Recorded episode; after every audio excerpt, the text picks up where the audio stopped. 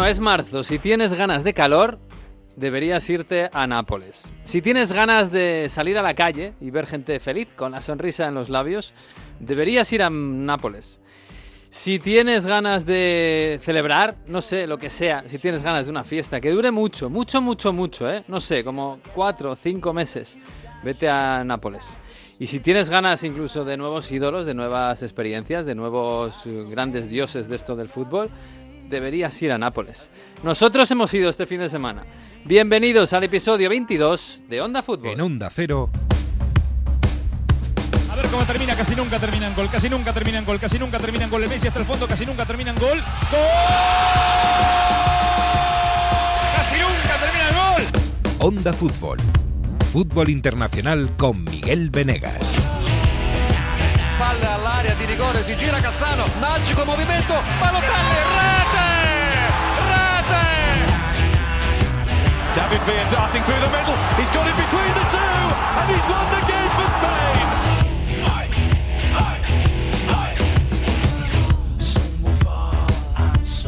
Bueno, pues sí, estamos ya, ya viene la primavera, ¿eh? poco a poco, poco a poco, cómo se asoma por el horizonte, igual que la Champions, igual que los títulos, igual que los campeones y los eh, fuegos artificiales de, de Nápoles. Madre mía, la que está liándose por allí, qué ganas de ir. Hola, Jesús López, ¿qué tal? Muy buenas. ¿Qué tal? Buenas. ¿Cómo ha sido la semana? ¿Bien, regular o como Richarlison? Uy, pobre Richarlison. es que, es que, que- que- es que, ay, la ley de Mal, Murphy. mal Sí, Richarlison, Mal, mal. Richarlison. Mira que Mal. es un pedazo de futbolista, ¿eh? Pero... O sea, que te critica tu entrenador, le vas a. marcas un gol nada más empezar el partido, eh, se lo dedicas echándote la boca, el dedo a la boca como cállate entrenador y te anulan el gol. espera el bar, hombre, espera el bar antes de hacerlo. Hay que decir en favor de Richarlison que no tiene la culpa de que lo anulen y a favor de Antonio Conte, lo que me sorprende mucho, es que pone a un tío de titular el día, dos días después de que haya rajado de, de él. Sí. Oye, este no es Antonio Conte. ¿eh? era, era para decirle, oye, a ver si metes alguno alguna vez. Ah, igual sí, estaba envenenada esa, esa titularidad. Hola, Mario Gago. Buonasera, buongiorno, lo que sea. Muy buenas. Lo, lo que sea, bon, bon tuto. Buen ¿Cómo tuto. estáis? Bien, ¿Cómo ¿y tú cómo estáis? estás? ¿Cómo va ese hombre? ¿Cómo va esa Italia? ¿Cómo va todo? Bien, bien, ahí vamos, ah, aguantando, aguantando. ¿Sí? No, no, no me quejo, no me quejo de este fin de semana, que ha sido una pasada eh, sumergirme por las calles de Nápoles, con Ah. esas banderas ya con el 3 puesto. ¿Te, han dicho que te quedes allí? Sí. ¿Y por qué no Además, la gente, la, la gente de Nápoles es extraordinaria, todo el mundo. De hecho, eh, vamos a escuchar luego, voy a cebarlo ya, para la gente que, que se quede luego después en el programa, porque mm, eh, estaba tan a gusto y, y- y- y me han acogido también ahí en, en Nápoles que digo, "Va, ya que estamos aquí, vamos a grabar esta charla en caliente después del gol de Caradona, de Caraskelia, que para, para que nos expliquéis un poco, para que me explique nuestro conmigo y, y compa de las... eh, Mirko Kalemne, pues todas las sensaciones y, y todo lo que la gente necesita saber sobre la fiesta del, del Napoli y ha sido una pasada. La verdad que es para quedarse todo el mes, ¿eh? O Sí. de aquí hasta, hasta el verano. O a Además, vivir, ¿no? Temperaturas ya perfectas, Ay. el domingo por la mañana un paseíto con el Bomber o con el Vesubio al fondo. Una Ay. pasada, una pasada. Ay, Capri en el horizonte. Claro, ¿no? Claro. Si luego ya te bajas a Sorrento, te Ah. bajas a Costa Amalfitana. Ay, Amalfi. Ya hace bueno tiempo, ya, ya, ya. Ay, por Dios. Y, y- y una cosa que, que os voy a decir, hay que ir a las ruedas de prensa de Spalletti porque parece que estás en la universidad. Cómo habla, cómo explica, cómo... Yo me quedé ensimismado, luego lo vais a escuchar también, pero cómo... No hemos dicho que habla... Buonasera, amici, il calcio così, Caraschelia, ha fatto un gol degno de Mara... Pero lo- con una tranquilidad que te quedas, te quedas absorto de, de Ah. lo que está diciendo y cómo lo explica. Pasa Muy el guay. tiempo tranquilamente por allí, ¿no? Mientras, mientras el Mediterráneo te mece en, en- en- en la felicidad. Qué bonito. Hola, Manu Terradillos, muy buenas. Hola, ¿cómo estáis? Yo voy a subir la apuesta. ¿Cómo ha sido vuestra semana? ¿Buena, mala o como del Paris Saint-Germain? Ay, claro, claro. Venimos de la felicidad de- del Vesubio y de, y de la costa malfitana. Y en París está lloviendo, ¿eh? En París hace mucho frío. Ay, hace mucho ay, frío ay, y no hay plan en tres semanas, que es lo peor. No hay Ah. plan para hacer algo en tres semanas. Y en París, bueno, a lo mejor en julio llega, llega el sol, pero no, no tiene pinta hasta, hasta principios de junio. No sé, salvo que renueven a Mbappé otra vez. No tiene pinta de que vaya a salir el sol. Mm, Tiene pinta de que va a ser muy largo. Hmm. No sé si sol o no sol, pero aquí Yo recuerdo cuando llegué que el equipo era un periódico que daba unas informaciones como muy serias y no entraba en, en especulaciones y ya empiezan a aparecer los artículos de cómo va a ser el nuevo PSG y quién se va y quién se queda. Hmm. Y el último es espectacular porque es, estos son los ocho jugadores que quieren que se queden para, con- para construir un equipo en torno a Mbappé. Y dices tú, bueno, pues tienen treinta y pico en plantilla. Si solo te quieres quedar con ocho, mucha suerte. Eso, yo cuando era chaval, cuando era chiquitín, eh, los- me pasaba los veranos comprando los periódicos deportivos y viendo ahí todo lo que iba a fichar y lo que iba a vender el Madrid, el Barça y tal, 18 para, arriba, 18 para abajo y al final que llegaban tres, ¿eh? No sé, lo digo porque a lo mejor la cosa se queda en eso, en Skriniar y un par de ellos más.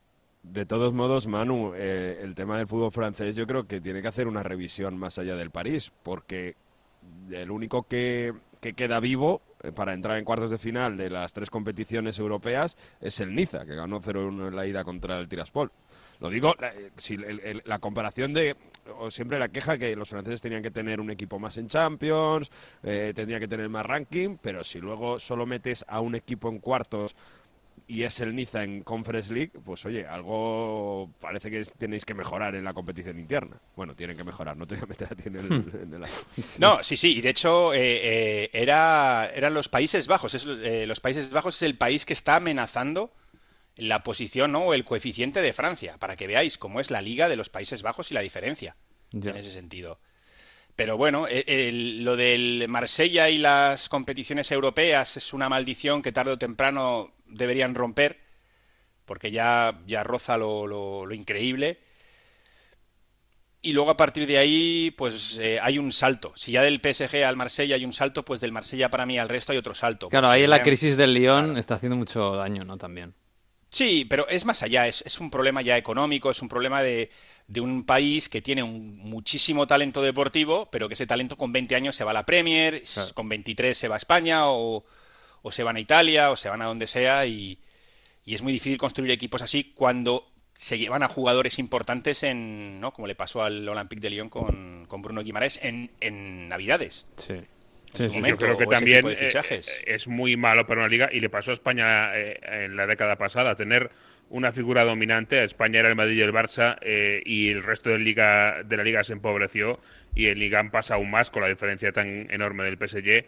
El resto de ligas se empobrece porque si el Marsella, etcétera, estos equipos grandes de Francia nunca tienen la opción de, de pelear por el título, casi nunca tienen la opción de, de ser alternativa, es que al final eh, eso va se va muriendo, se va marchitando y, y eso es un proceso que, que es que pasa en muchos sitios. Sí. Yo siempre lo digo, el secreto de la Premier mm, no es tener no es tanto que también tener mucho dinero, sino haberlo repartido y tener muchos equipos eh, muy fuertes económicamente. Si uno un año no está, está el otro. Y si este no está, está el otro.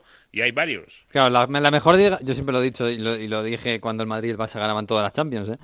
La mejor liga del mundo no es la, la liga de los mejores eh, jugadores del mundo o de los dos mejores equipos del mundo. La mejor liga del mundo es en la que todos son en conjunto el- los mejores del mundo. Y eso uf, es un trabajo muy coral, muy, muy, muy, muy coral. Y claro, es que la, ahora mismo la liga francesa es la liga anticoral, más incluso que la, Ah, que la alemana, sí, en su, en Bayern hablado, más eh. dominante. si, si el objetivo de la Liga Francesa es vender sus derechos a nivel internacional por 200 millones, yo creo que ya está dicho todo. Sí. Es decir, eh, hay, un- hay una diferencia enorme. El hecho de que hasta hace cuatro días en España no se viese, que es un país en el que se consume mucho periodismo deportivo, muchos deportes, no se viese la Liga Francesa, pues yo creo que está, está claro que tienen que trabajar allí.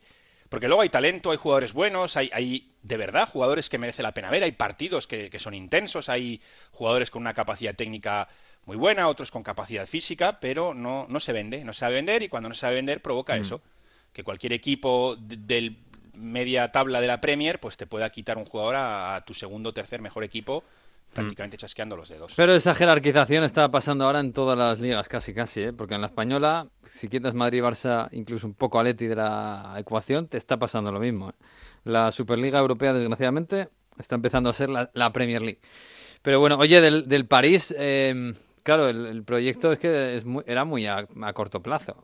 Fichas, si fichas a Messi con treinta y pico años y tienes a Neymar y tal, eh, no sé, la gente está cabreada, está pensando en el futuro. Está, ¿Cómo ha reaccionado la gente del París allí? Hombre, ha sido un golpe la diferencia respecto al año pasado es que el del año pasado no se esperaba. El año pasado yo creo que hubo momentos en los que el PSG fue superior al Real Madrid, eh, que se podía haber clasificado, pero esto ha sido un baño de realidad en el sentido de no estamos a la altura de, lo que es esta competición europea. Galtier se ha, escudado mucho en tenía muchas bajas, pero tenías bajas pero luego tampoco has querido usar. Es decir, eh, no has querido usar a un jugador como Equitique que vale 40 millones o que te ha valido 40 millones o te va a valer este verano cuando tengas que hacer eh, eh, oficial la opción de compra obligatoria.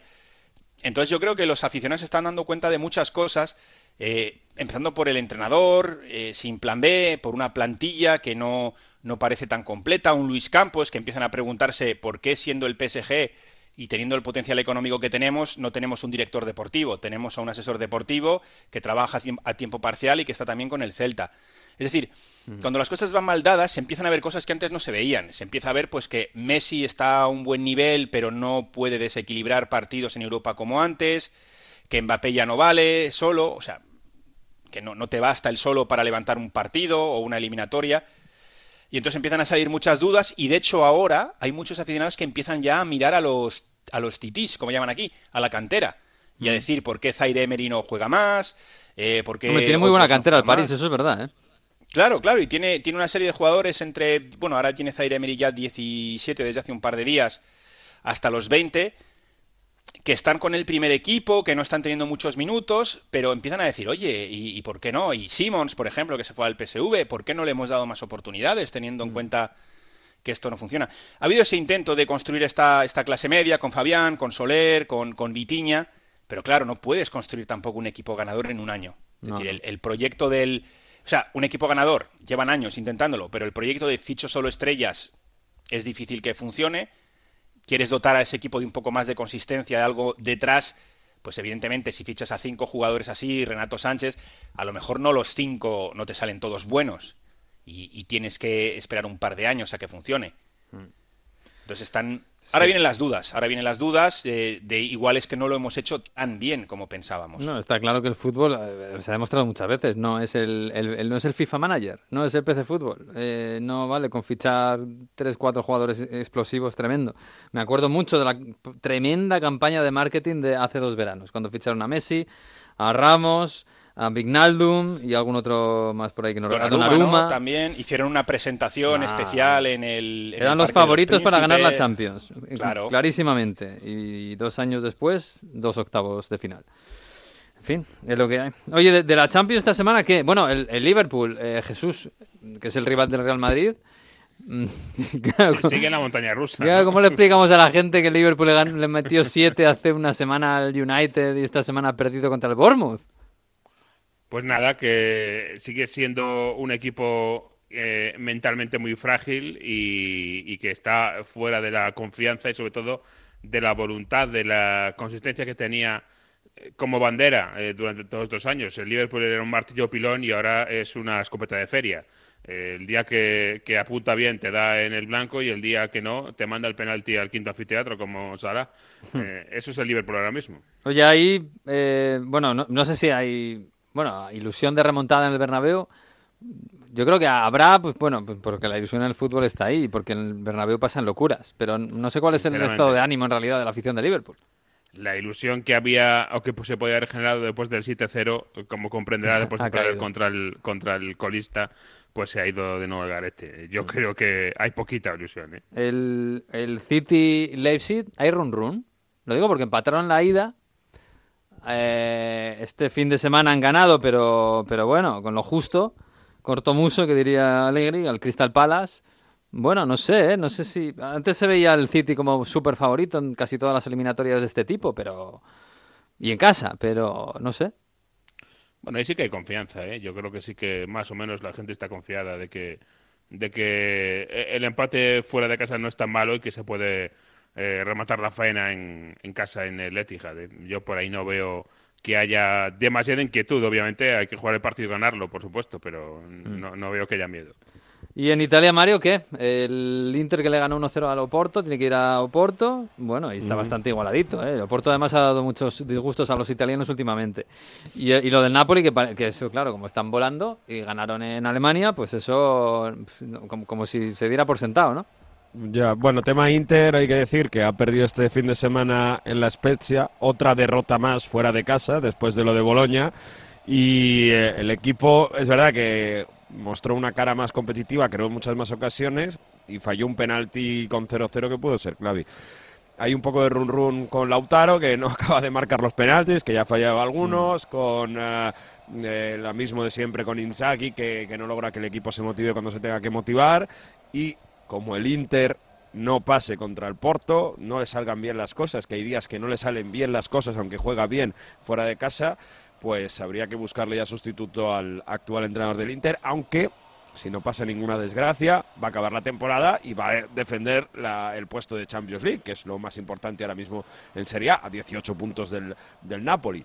Y claro, Napoli con esta fiesta de Scudetto, eh, eh, venimos diciendo que ya muchos dicen, bueno, hay que quitarse la, la liga prácticamente cuanto antes para pensar en la Champions, porque nos metemos en cuartos de Champions.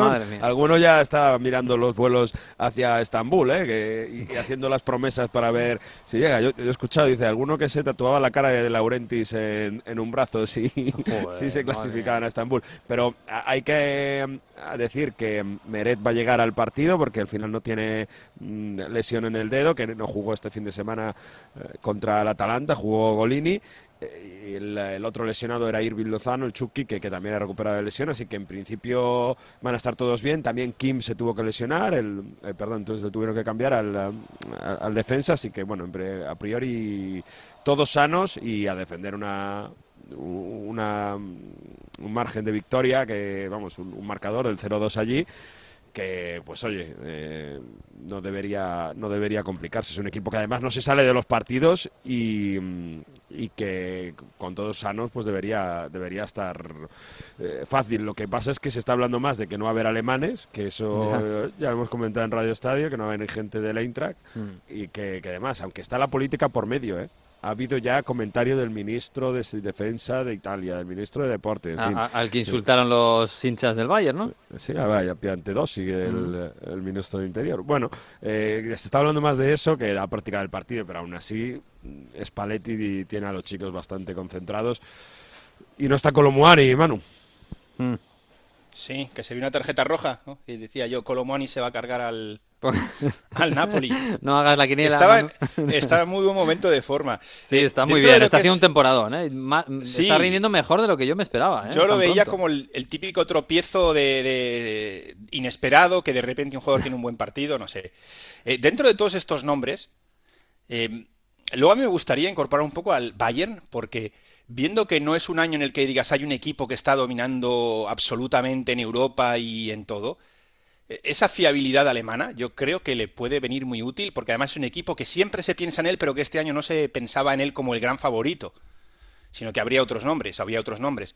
Y mucho ojo, porque yo los dos partidos que le he visto con el PSG me ha gustado mucho y tiene eso- ese saber hacer lo que hay que hacer, ¿no? Eh, Conozco la Champions, conozco cómo juega mi equipo y, y sé lo que hay que hacer en cada momento y no le tengo miedo al Madrid, no le tengo miedo al City, no le tengo miedo a nadie y mucho ojo con los bávaros, porque viendo eso, que no es un año que digas hay un equipazo dominando, Sí. vamos a ver si... A ver hasta dónde es llegan. que me da la impresión de que el Bayern no le falta colmillo, ¿eh? le falta Lewandowski, me falta algo, ahí incluso ellos mismos eh, no- no- están haciendo una temporada que no les acaba de convencer y lo hemos hablado las, las últimas semanas, no sé, es verdad que- que, bueno, con los jugadores que tienen medio campo, pues tienen un equipazo y pueden ganar a cualquiera y tampoco, también, tampoco no hay nadie ahora mismo que esté poniendo los galones encima de la mesa en Europa, en la Champions, ¿eh? Así Claro, que que va- van un poco como tapados en Sí. Europa en ese sentido y... ¿Que ¿Quién va a ganar la fiables. Champions ahora? Es que lo ves y dices, pues tampoco hay nadie que, no sé. El Napoli. El Napoli es el único, pero como nadie no, no nos lo creemos, pues, pues yo qué sé. Habrá que esperar a semis por lo menos. Que de todos modos Italia, lo- eh, Mario, los italianos van también, la Juve va también a Alemania. Yo no sé si por ahí también les van a hacer alguna contra, no sé, una protesta o algo. Sí, es verdad. Van a Friburgo. Con el, el 1-0 de, de la ida en, en Turín, con ese gol de Di María, que la lluvia este fin de semana...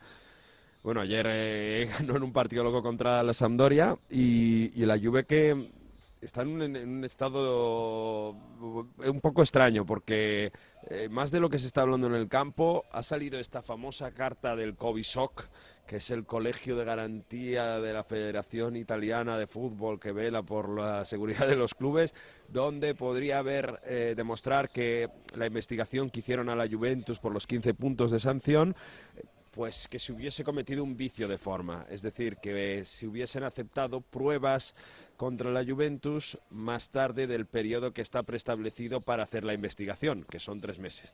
Esto estamos hablando de 2021. No os complico la vida porque es complicado de entender, pero ahora el, el Consejo Superior del, um, de la Federación Italiana la que tiene que decidir si de verdad ha habido un vicio de forma en las investigaciones o no y eso querría decir que a la Juve les devuelven los 15 puntos de sanción que tiene actualmente en la liga.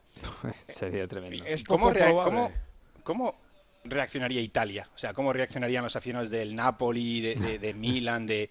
Mal, os lo digo ya, pero es verdad que... Bueno, imagínate que, imagínate que esos 15 puntos supusieran un título o no. O sea, ganar la Liga o no ganarla, que sería mucho más grave. O echar a alguien de la Champions, claro. O echar a alguien de la Champions. No, pero eso sí que, eso sí que significa, ¿eh? Ahora mismo. ¿Qué pasa? Que esto es solo una parte de lo que está siendo investigado la Juve, por eso tampoco hay tanto revuelo. Si le quitan esos 15 puntos a la, Juve, que por ahora los expertos han dicho que como en la carta esta tampoco viene nominada la Juve, nombrada la Juve, pues no parece, pero es una decisión de un juez, así que de un juez deportivo, estamos hablando siempre de la justicia deportiva. Pero como hay una opción, si se les quita ese 15 puntos, hay otra investigación, el caso de los sueldos, y ahí tiene pinta de que la sección va a ser más gorda, porque han pagado sueldos en negro, han falseado el balance y esto podría ser quitarle muchos más puntos. Estamos hablando de quitarle incluso, a mí me han dicho periodistas y gente también, por decir, por decir, que hay 20, 30 puntos. O sea que por eso, o sea que se está hablando de que la Juve podría bajar a Serie B por porque le quitasen 15 más 30, 45. Pues imaginad, casi casi todo. Bueno, pues eh, en ese sentido lo de los 15 puntos queda un poco de, de, lado. Y iba a decir que eh, hay una cosa que tener en cuenta muy, muy importante y es que se tienen que asignar los derechos de la Serie A de los próximos tres años. Y no es lo mismo vender los derechos de la Serie A eh, por todo el mundo y sobre todo en Italia con la Juventus hmm. que si la Juventus en Serie B. ¿Cómo reaccionaría el sistema italiano del fútbol italiano con la Juve en Serie B otra vez? Os dejo reflexionar. Yo lo que puedo decir. Hombre, hubo hace unos años, ¿no? Hace bastantes años. Esa reflexión se está haciendo aquí en España también, no te creas, ¿eh? eh bueno, pues es que es complicado, sí, es lo, que iba a decir. Eh, en España, con el caso Negreira, cuando decían que el Madrid no era muy agresivo, es que si lo piensas fríamente, dices, es que al Madrid le conviene que esté el Barcelona, lo que esté el Barcelona en segunda. Y a casi todo el mundo en Italia que esté en la Juve. Sí, sí, está claro. Económicamente, vaya. Claro, claro, como competición, como todo. Oye, eh, por darme una pincelada, la Roma, que le ganó muy bien, muy mal para nosotros, pero muy bien, muy solventemente a la Real en Roma este fin de semana, ha hecho un partido de, locura terrible y casi ridícula en alguna ocasión contra el Sassuolo. A ver si van a venir demasiado hinchados, ¿no? Para ellos, digo, que, se puede remontar. Hola, hola. Hola, Jesús. Hola. Te hemos recuperado, Jesús. Está ahí Jesús, que se había caído un poquitín, pero se ha vuelto solo. Eh, Mario, ¿la Roma qué? Eh, ¿Hay posibilidades de remontarle después de lo que se ha visto este domingo? Sí, bueno, lo de este domingo ha sido un partido absolutamente luego contra el Sesuelo. 3-4 acabado perdiendo. Mm. Yo solo digo que Dybala, el que estaba ya cojo, lesionado para siempre y demás, eh, lleva ya nueve goles en Serie A, participando muchísimo. Y, y sobre todo que la Roma, a la Roma le viene muy bien la Real Sociedad, porque la Real jugó muy bien el partido en el Olímpico, hmm. pero Mourinho y su Roma saben golpear sin tener la posesión, sin tener oportunidades y, siendo muy físicos. Entonces, eso va a ser complicado de contrarrestar por la Real, aunque jueguen en casa, porque van a llevar el peso del partido sin duda. Pero bueno, si entra la primera pelota, la Roma a veces comete fallos defensivos, se ha visto contra el Sassuolo, así que yo creo que opciones hay, pero lo que pasa es que hay que estar muy certeros arriba, se necesita el mejor Oyarzábal. Sí, desde luego. Pues esta es la semana que tenemos, la Champions y la Europa League, y es definitiva en todos sus eh, enfrentamientos. Vamos a, a Londres, hombre, claro.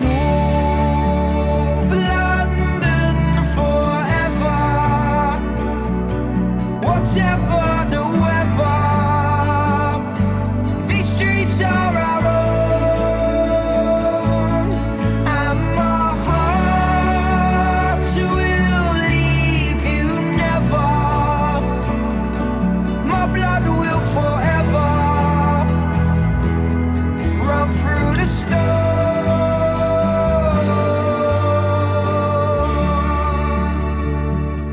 Jesús, esto del himno del Arsenal que sigue sonando y qué bonito es y vamos a seguir escuchándolo. Eh, bueno, ya, ya no sé si luce el sol un poco más por Londres. Bueno, he visto los, los partidos de Premier este fin de semana, he visto mucho viento y mucha lluvia todavía por ahí. ¿no? La, la primavera está Y- y la explosiva semana de nieve España. también, no... ¿eh? O sea que no- Sí, uff. madre mía, madre mía. Todavía, todavía os queda entonces, ¿eh? Queda, queda, queda, queda todavía whatever the weather un poco Whatever más. the weather. sí. Bueno, pues en Londres todavía tiene que llegarle la, la- la primavera, sí. Oye, eh, no sé si la tormenta será por lo de la BBC, porque... porque... Madre mía. Madre mía, la que se ha liado con lo del INE, que es la BBC, el gobierno... Eh, bueno, para que la gente lo entienda, es que el Match of the Day... eh, eh, yo a- ayer me metí en la web para buscar el- cómo había quedado el tema este sin, sin, sin ningún presentador ni nada. Y lo primero que te ponía es The Match of the Day, el, el programa más famoso del fútbol mundial. es un poco eso, ¿no? Es el gran programa deportivo futbolístico de, de Inglaterra. Sí, por lo menos de Inglaterra. No sé si de fútbol mundial, que ya sabes que los ingleses son un poco. Sí, claro, se ponen es, es su estupendos con mundo. estas es un cosas. poco- pero- La NBA la ganan y te dan el World Championship, pero no es... Exacto. Eh, Algo así. Y un poco, pues lo de las matches de Day viene por ahí. Es una absoluta institución eh, de la BBC, histórico programa, con éxito presentado en estas últimas eh, temporadas por Gary Lineker.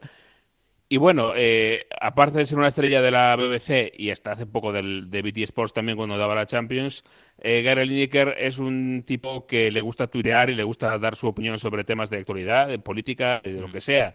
Especialmente vocal en el tema de inmigración, de refugiados, del Brexit, etcétera. Y curiosamente, que queramos hacer, eh, pues no suele ser eh, alineadas esas opiniones con las del gobierno, con lo que le gustaría al gobierno conservador británico. Y por lo tanto, pues eh, desde esos círculos de la derecha se le tenía muchas ganas a, a Lineker, yo creo.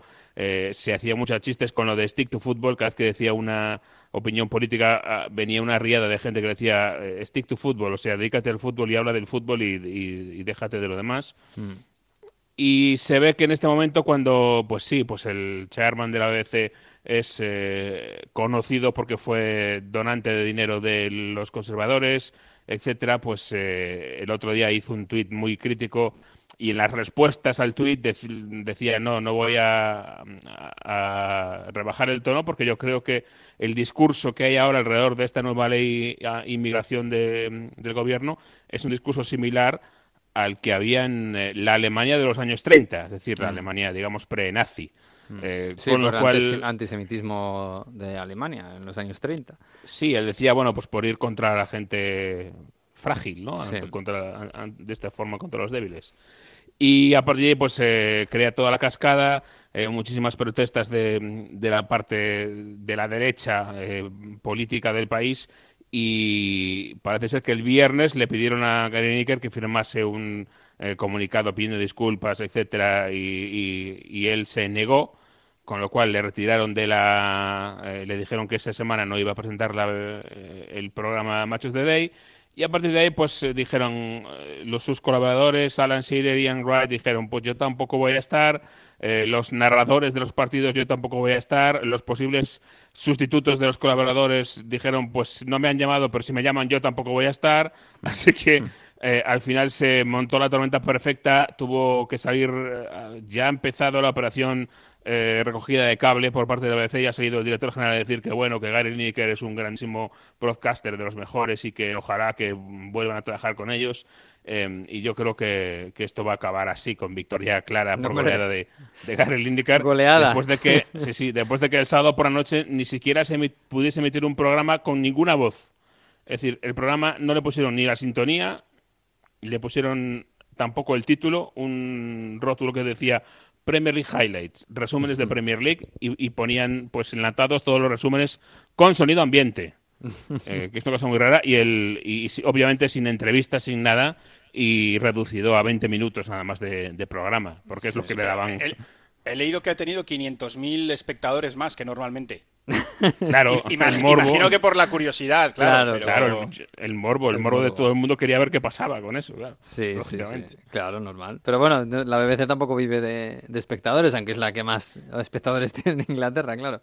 Pero, No, claro, vive, es- vive de, de la credibilidad, de dar Claro. un buen servicio, obviamente. obviamente. Y además, no solo no, le ha, no ha hecho un buen uso del, diner- del dineral que se gasta para tener la exclusiva de esos resúmenes de la Premier League, sino que además puede haber ro- eh, estar eh, con problemas de contrato, porque eh, en los contratos, pues la Premier League se asegura de que el, el Claro. contenido tiene un tratamiento especial y este tratamiento no es nada especial, con lo cual hasta si la Premier se pone así un poco intransigente, le podría exigir responsabilidades a la BBC por maltratar su producto. Vaya, vaya semanita para la BBC. Bueno, yo supongo que Lineker volverá, no sé si la semana que viene. Pero en cuanto pueda la BBC recoger el cable y quedar medio medio, lo va a Si recuperar. tengo que claro. apostar, diría que está de vuelta la semana que viene. Porque, Sí. vamos. Me imagino, me imagino. Bueno, está bien, ¿eh? Al final demostramos que, bueno, que, que, que deci- decisiones que no que son injustas, pues, eh, pues la gente al final tiene el, el- el fenómeno contrario muchas veces, ¿no? Eh, intentar silenciar a un, a un periodista, en este caso exfutbolista, como Gary Lo Lineker. peor ha sido, Además que lo hizo que en su el- tiempo libre y en Sí, su sí, propia no, claro, plataforma. que no lo hizo en el hablo programa, no hablo claro. en el programa. Yo solo Claro. falta que no puedas tener tu propia Claro. opinión personal por mucho que, Sí, sí, sí. que trabajes en un sitio. Obviamente. lo que ha, ha dado más pena de todo ha sido que en una, una cadena eh, que se acaba de crear, un, bien vinculada a la derecha, GB News, Mm. eh, la cadena de Nigel Farage, para que nos eh, ubiquemos, hicieron eh, el sábado una historia que era el Matches de Day alternativo, ¿no? Entonces ellos hacían su propio Matches de Day con gente que no tenía mucha pinta de saber demasiado de fútbol y en un momento dado eh, comentaron, oh, bueno, juega contra el Brighton, va, pero ese no, que lleva muchas banderas eh, arco iris y tal. ¿En serio? Madre mía. Claro, entonces ahora eh, se habla de que hay eh, denuncias a la- al regulador británico por homofobia en ese programa. En fin, se ha, se ha montado otra a mayores. Bueno, uno tiende a pensar que, que UK es un país pues suficientemente avanzado ¿no? para que pasen estas cosas. Y afortunadamente son pequeños nichos y no pasa, a menudo pasa muy poco, la verdad. En fin, bueno, que, el Arsenal, el Arsenal, que, bueno, la victoria contra el Fulham, no sé, casi un paseo militar. Veíamos a Mick Jagger en, el, en la grada, que yo no sabía que era del Arsenal, pero al parecer lo es. Y al parecer ha hecho a su hijo también del Arsenal. Eh, disfrutar, porque claro, el- el partido del Arsenal fue muy plácido. Sí, el Arsenal Move Like Jagger, ya sabes lo que se dice la, la canción. Porque, a ver, hay que decir que yo, para mí, el partido quedó finiquitado en la primera parte y, y sin quitarle méritos al Arsenal, que tiene un Arsenal obviamente ofensivo. Oh, el Arsenal tiene un Arsenal, muy Sí, bien. bien Tiene un repertorio ofensivo muy importante. Pero es verdad que yo creo que la defensa, sobre todo los centrales del Fulham en esa primera parte, tuvieron más o menos la misma presencia en su área que, que Gary Lineker en sus programas de fin de semana. Sí. Por ahí, por ahí le, le- Pero escucha, el, el, Fulham venía haciéndolo francamente bien, incluso Sí, sí. encajando muy pocos goles. Sí, sí, no, es un equipo de re- revelación para mí este año y está en la zona medio alta de la tabla. No está tan lejos de la- del puesto hipotético de Conference League, o sea que, que por ahí no se puede decir que sea un rival flojo, pero eh, en este partido para mí eh, no han estado muy, muy, buen, muy bien defensivamente, porque de hecho se ve que en la segunda parte reajustaron y, y cambió el cuento. Es decir, ya no era tan fácil para el, para el Arsenal entrar por ahí. No, no repartía trozar asistencias como si fueran golosinas a la puerta de un colegio. Era otra cosa ya. Hubo ocasiones, hubo un buen partido, pero eh, yo creo que hubo ahí unos 20-25 minutos de extrema facilidad. Además, de los tres goles, hubo otro autogol, un- otro gol en prueba de puerta de, de Anthony Robinson que fue anulado por, por un fuera de juego Sí. muy, muy justo. O sea que la cosa estuvo, estuvo demasiado blanda a mí, para, para mi gusto. Sí, sí, sí. Oye, pero de todos modos, para el Arsenal, había ganado el City el día anterior, el Arsenal gana con solvencia, Trozar muy bien, pedazo de, de fichaje ¿eh? de invierno, lo, lo recalcaste tú muy bien aquí, lo barato que había Gracias a Todd salido. Boehly. Claro. Gracias a Todd Boehly, que llevaban todo el, todo el mes de enero detrás de. Sí, sí. Y al final se lo quitó todo Boehly con, con la chequera y acabaron sacándose a, a Trossard. Por cierto, ya de paso, aparte de acordarse de Boeli, habrá que acordarse de qué pensará de Servi, que es el que le echa del Brighton. ¿eh? O sea, Sí. De repente un día se calientan y, y de Servi le fulmina. Bueno, sí, pues sí, ahí estaba, ahí estaba con la caña de pescar el Arsenal para llevárselo a un buen precio. Para cómo está el delantero de Premier, ¿eh? que está Sí, sí. que está caro. Bueno, y además vuelve Gabriel Jesús, que para mí eso, bueno, es evidente que todavía tendrá que tener un recorrido para recuperar la buena forma, pero con lo importante que fue en el primer tramo de temporada, eh, recuperarlo ahora, que, que llega el tramo más importante de la temporada, es, es una bocanada de optimismo, ¿no? Sí, y ha aguantado sorprendentemente bien para mí el Arsenal sin, sin él. Eh, Ha sido una baja bastante más larga de la que se esperaba. Yo recuerdo en, en segunda semana del Mundial, más o menos, que se hablaba de dos, tres meses y, y vamos eh, eh, por ahí, pero más de dos que de tres y estamos casi en cuatro. Eh, o sea que eh, yo creo que le ha costado. Vamos a ver en qué, como dices, cuánto le falta o cuánto tarda en llegar a, a un nivel. Ya parecido al de la primera vuelta, no sé yo si llegará porque eh, fue estratosférico en, en varias facetas, sinceramente. En cualquier caso, gran noticia. eh, aguantó al principio con eh, Eddie Nketiah, últimamente ya con la entrada de Trossard, pues estaba haciendo esto, acerca de que tenía a Trossard y a Martinelli, los dos de lateral eh, de- banda izquierda, pero se iban alternando un poco entre banda izquierda y punta, y por ahí lo ha podido ir eh, eh, solventando co- como ha podido, con algún tropiezo, ha tenido una, una mala rachista ahí el Arsenal, pero ahí está, sigue líder, eh, ya no tiene 8 puntos ni 11, pero tiene 5, que no está nada mal. No, no, no, para nada. Y eso que el City ganó, eh, como hemos dicho antes, ganó con la mínima, con ese gol de Haaland, después de que el Palace había hecho un pedazo de trabajo defensivo y la acabó cagando, y ganó 0-1 el, City, perdió el Liverpool contra el Bournemouth y ganó el Chelsea. Ojo, el Chelsea, ¿eh? Lleva tres victorias consecutivas, que para cómo estaba la cosa... Sí, no Hombre, ese, equipo tarde o temprano tiene que funcionar, ¿no? Hombre, debería, porque eh, el dinero desde hoy la inversión la tiene a mansalva y, y, a- y yo sigo diciendo que a mí el, el entrenador me gusta, aunque este año no, no, lo haya, no, haya- no haya dado muestras de ello, pero me parece un muy buen entrenador eh, Graham Potter por su- sus últimos años en el Brighton. Así que, en teoría, tiene muy buenos eh, ingredientes dentro de una cazuela de la mejor calidad en un horno de leña. Con lo cual, ahí debería salir algo bueno. Se supone que debe salir algo bueno. Vamos a ver si es verdad o no. Pues lo veremos, lo veremos. Te queda todavía bastante camino por delante. La semana que viene hay FA Cup, por cierto. Ahí se mezcla la, la Premier con la FA Cup, que son estas cosas que muy bonitas que pasan en Inglaterra en un fin de semana del mes de marzo, en el que va mejorando el tiempo, o por lo menos va haciendo un poquito más de calorcito por ahí. por- Llega ese momento en el que el calendario no hay quien lo entienda. Sí, sí, Exactamente eso. sí, es verdad. Es verdad, los malos, lo, lo malo de tener un calendario así. Es lo que hay. Bueno, eh, eh, Manu, Jesús, yo si queréis os despido o os quedáis escuchando la música italiana. Lo, lo que vosotros queráis, ¿eh. Yo desde este que Mario me hizo, lo- desde que Mario me hizo descubrir a los pingüinos tácticos eh, Oh. nucleares, ya escucho siempre lo que diga Mario. Ay, qué bonito. Pues nada, Pelota. lo que traiga Mario. Quando vedi che sei solo a sto mondo Quando il mondo che sta attorno va in bun Quando cadi ti rialzi com'è Quando piangi ti domandi il perché. Quando crollano i tuoi sogni campione. Vai cercando un po' di forza nel cuore. Quando il mondo che volevi migliore. Ti sorrise col suo ghigno peggiore. Noi Gente che spera. Cercando qualcosa di più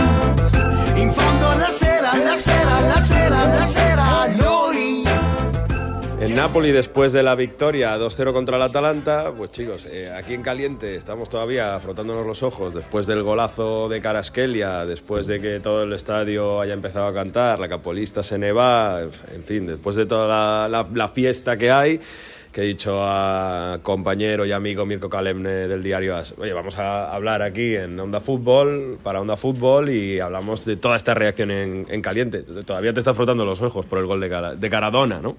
Sí, yo nunca en mi vida, y soy napolitano, así que algo del Nápoles he visto, había escuchado, escuchado a un entrenador decir este gol es digno de Maradona, entrenador del Nápoles. Eh, lo acaba de decir Spalletti delante nuestro eh, y, no, y creo que tiene razón. O sea, eh, eh, lo dijo con una serenidad de- del, que, del quien sabe que está diciendo una cosa justa. Kvaratskhelia está eh, reviviendo lo que, las emociones que, nos ha- que, que eh, que Maradona le ha dado a los napolitanos. Y es algo que la- de verdad eh, hay que verlo en persona para darse cuenta de lo grande que es es jugua- este jugador y lo enorme que es este equipo. Mira, tenemos el corte, así que vamos a escuchar a Spalletti hablando de Kvaratskhelia. Lui ha fatto un gol degno di Maradona stasera e questa volta si può scomodare anche il più forte del mondo per fare un paragone. Con toda esta emoción que decíamos, bueno, ¿cómo estás? Eh, contando las semanas para que pase el, el Scudetto. Mira, me acuerdo que hablamos en noviembre, antes del parón, y me dijo Mirko ahí en una rueda de prensa, dice, tiene que pasar algo muy gordo para que este Napoli se caiga, porque es que es tan bien, juega tan bien, es tan bueno, y, y lleváis así casi, pues eso, cinco meses, y ahora ya contando las semanas para, para que pase algo que lleváis esperando toda la vida. Sí, sí, sí, son 33 años y yo nací en el 88 y he, he crecido en el mito de los dos Scudetti. Eh, mm, cada día, eh, o cada, de verdad cada día hay una bandera nueva en la calle del Nápoles, hay una nueva eh, iniciativa porque ahora los barrios competirán para el que se inventa la, mejor fiesta, va a ser algo histórico. Y la verdad es que sí, lo, comentábamos en, el otoño desde los primeros partidos con el Monza con el Verona hubo una sensación rara de un equipo totalmente nuevo que vive como en otro planeta, que no siente presión, que juega como siempre quiso, porque también el, el año pasado el Napoli de Spalletti jugaba bien, no jugaba mal, pero los nuevos le han dado esa pizca de, de, de, de sentir, no sentir la presión, de divertirse en el campo y, de que todo le sale bien, porque también eso en el fútbol existe y también es verdad que el Napoli tiene una plantilla más amplia y, por ejemplo, si Osimhen no está, juega Simeone, el Napoli gana igual. Eh, Simeone te mete 8 goles en 500 minutos, eh, si no está Guarasquela, entra Elmas y marca un golazo. Es así, le funciona todo perfecto y ahora sí mm, se, se cuenta la semana y la gran pregunta es ¿cuándo? No si va a pasar, es cuándo. Has dicho una cosa sobre la presión de los jugadores, que es verdad, o sea, da una sensación de que juegan con una libertad, se les, contra el Atalanta el primer tiempo se les estaba atascando el gol y ya, ya se empezó a decir, bueno, un partido y medio sin hacer gol, pero da igual, han acelerado todavía una marcha más y, y- y encuentran esa forma. Yo no sé si Spalletti con esos nuevos, se ha hablado mucho, ¿no? Que son sus chicos y les da mucha confianza en ellos. Y se ha hablado mucho también de que no están Insigne, Mertens, que no eran, eran más generales que él, pero da esa sensación que Spalletti les da a los, a los jóvenes, bueno, hacedlo, que ya yo confío en vosotros y eso le permite que vayan una marcha más. Sí, a ver, el Nápoles es un equipo muy organizado. El Nápoles llega a esto de dejar expresar el talento por una construcción mm, y con ideas muy claras. El Napoli trabaja mucho la táctica, pero en esa táctica hay una, una parte de imprevisibilidad, que, que lo que di- dijo muchas veces Guardiola, ¿no? En el cuarto final de campo, el tercer final de campo. Eh, y es buscar el talento de Kvaratskhelia y Osimhen es un factor, inevitablemente lo es. Y como tú decías, las señales que da este equipo, yo lo he vivido en Frankfurt, cuando el, eh, falla el penalti, en ese estadio que la caldera mayor que he vivido en mi vida, impresionante, el que le guste el fútbol vaya a ese estadio, el estadio del Eintracht, dije, bueno, ahora saldrá el Eintracht arriba, ¿no?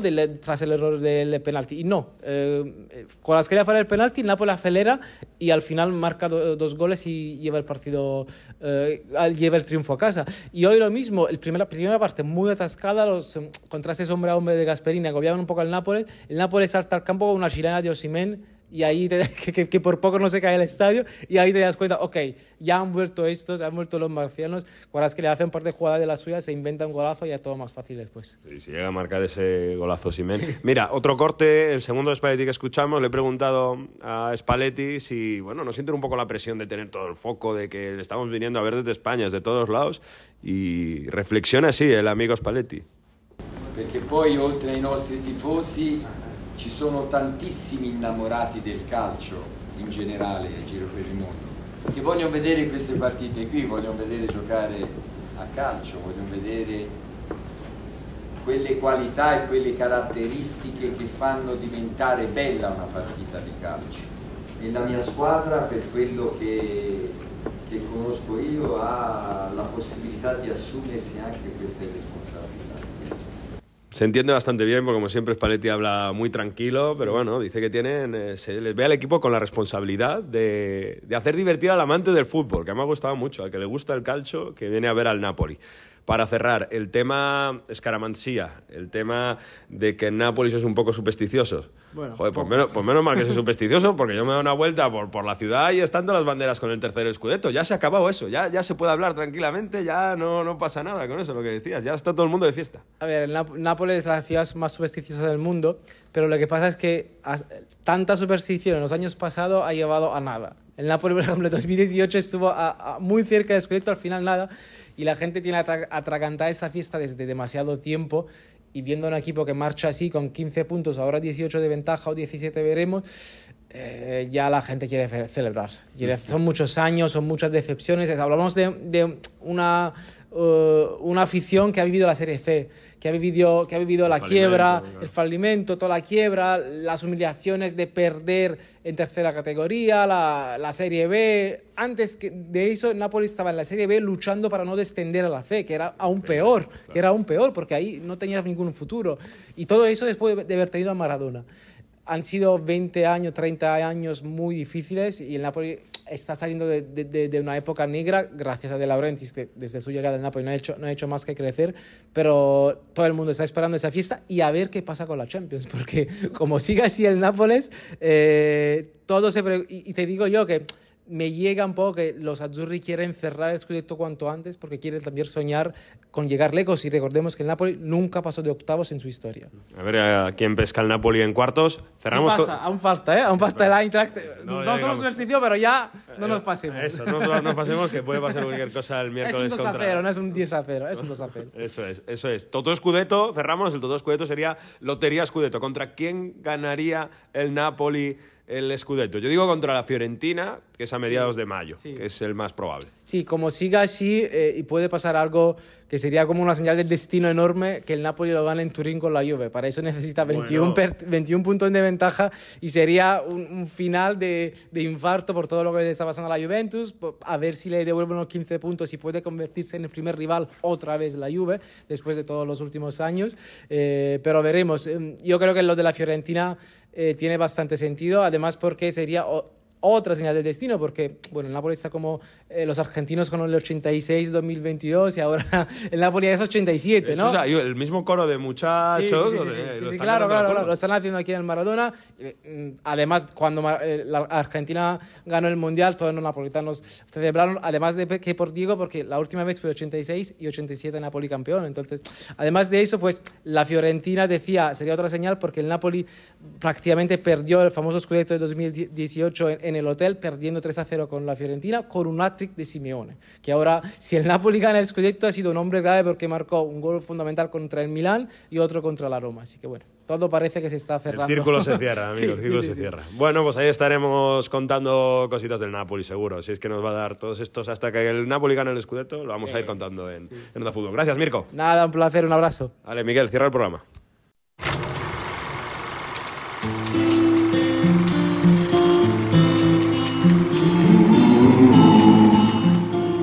No cierro yo, va a cerrar el profesor. Sí, llega Víctor Gómez antes de despedir con sus cuadernos de Heródoto, con su curso de Historia Futbolística 2022-2023.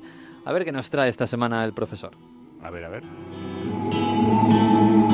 Tutte le genti che passeranno. No es fácil hablar de fútbol cuando los asuntos deportivos se dejan a un lado y aparecen problemas judiciales y el foco se pone en el dinero, los árbitros y las posibles acciones de una fiscalía o de los propios tribunales. Este tipo de historias, el denominado caso Negreira, ensombrecen ahora mismo por las dudas e incertezas el mundo del fútbol español, pero las corruptelas entre árbitros y equipos ya vienen de lejos en la historia de este deporte. Podríamos hablar de las ayudas o elecciones a dedo por parte de Mussolini de los árbitros del Mundial de 1934. Podríamos hablar también de las sospechosas decisiones durante el Mundial de 1978 en Argentina o de las ayudas arbitrales de Corea del Sur contra Italia y España en el Mundial de 2002. En España, larga fue la sombra de la duda con el árbitro Antonio Rigo y que casualmente también con el Barcelona durante la trama de corrupción arbitral de los años 70 y en especial en la Copa del Generalísimo de 1968. Pero uno de los grandes precedentes a este escándalo y que sacudió el fútbol europeo tuvo lugar en Italia. Y en su momento vimos cómo los coches de policía entraban en la temporada 79-80 en los estadios a detener a jugadores, en el denominado totonero. Las apuestas ilegales y los apamaños de partidos que acabaron con grandes sanciones para jugadores como Manfredonia Polo Rossi y para equipos como el Perugia, Bolonia o Avellino, que fueron con, eh, a los que les fueron restados puntos, o la Lazio y el Milan que acabaron con sus huesos en la Serie B.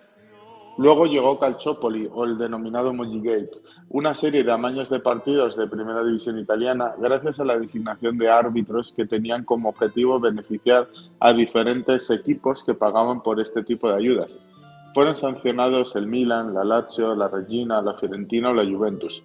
La vecchia señora, con su director general Luciano Moggi al frente, acabó sancionado con un doloroso descenso en la Serie B, la segunda división italiana, y la retirada de dos títulos de liga.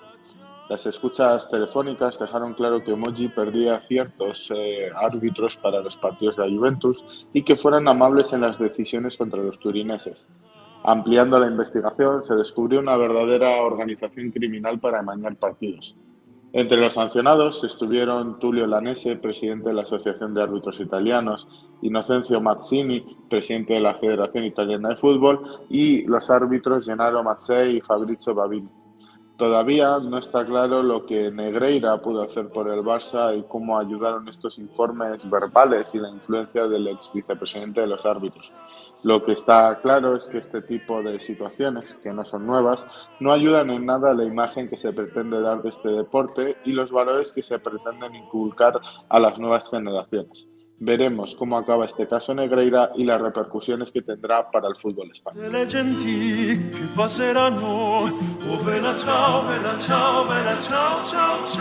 Bueno, pues ahora sí que nos marchamos. Eh, bueno, chicos, pues nada, que tenemos mucha plancha por delante. ¿eh? Otra semana de Champions, otra semana de Europa League. La semana que viene tenemos ligas y, copas y, de todo. Y, en fin.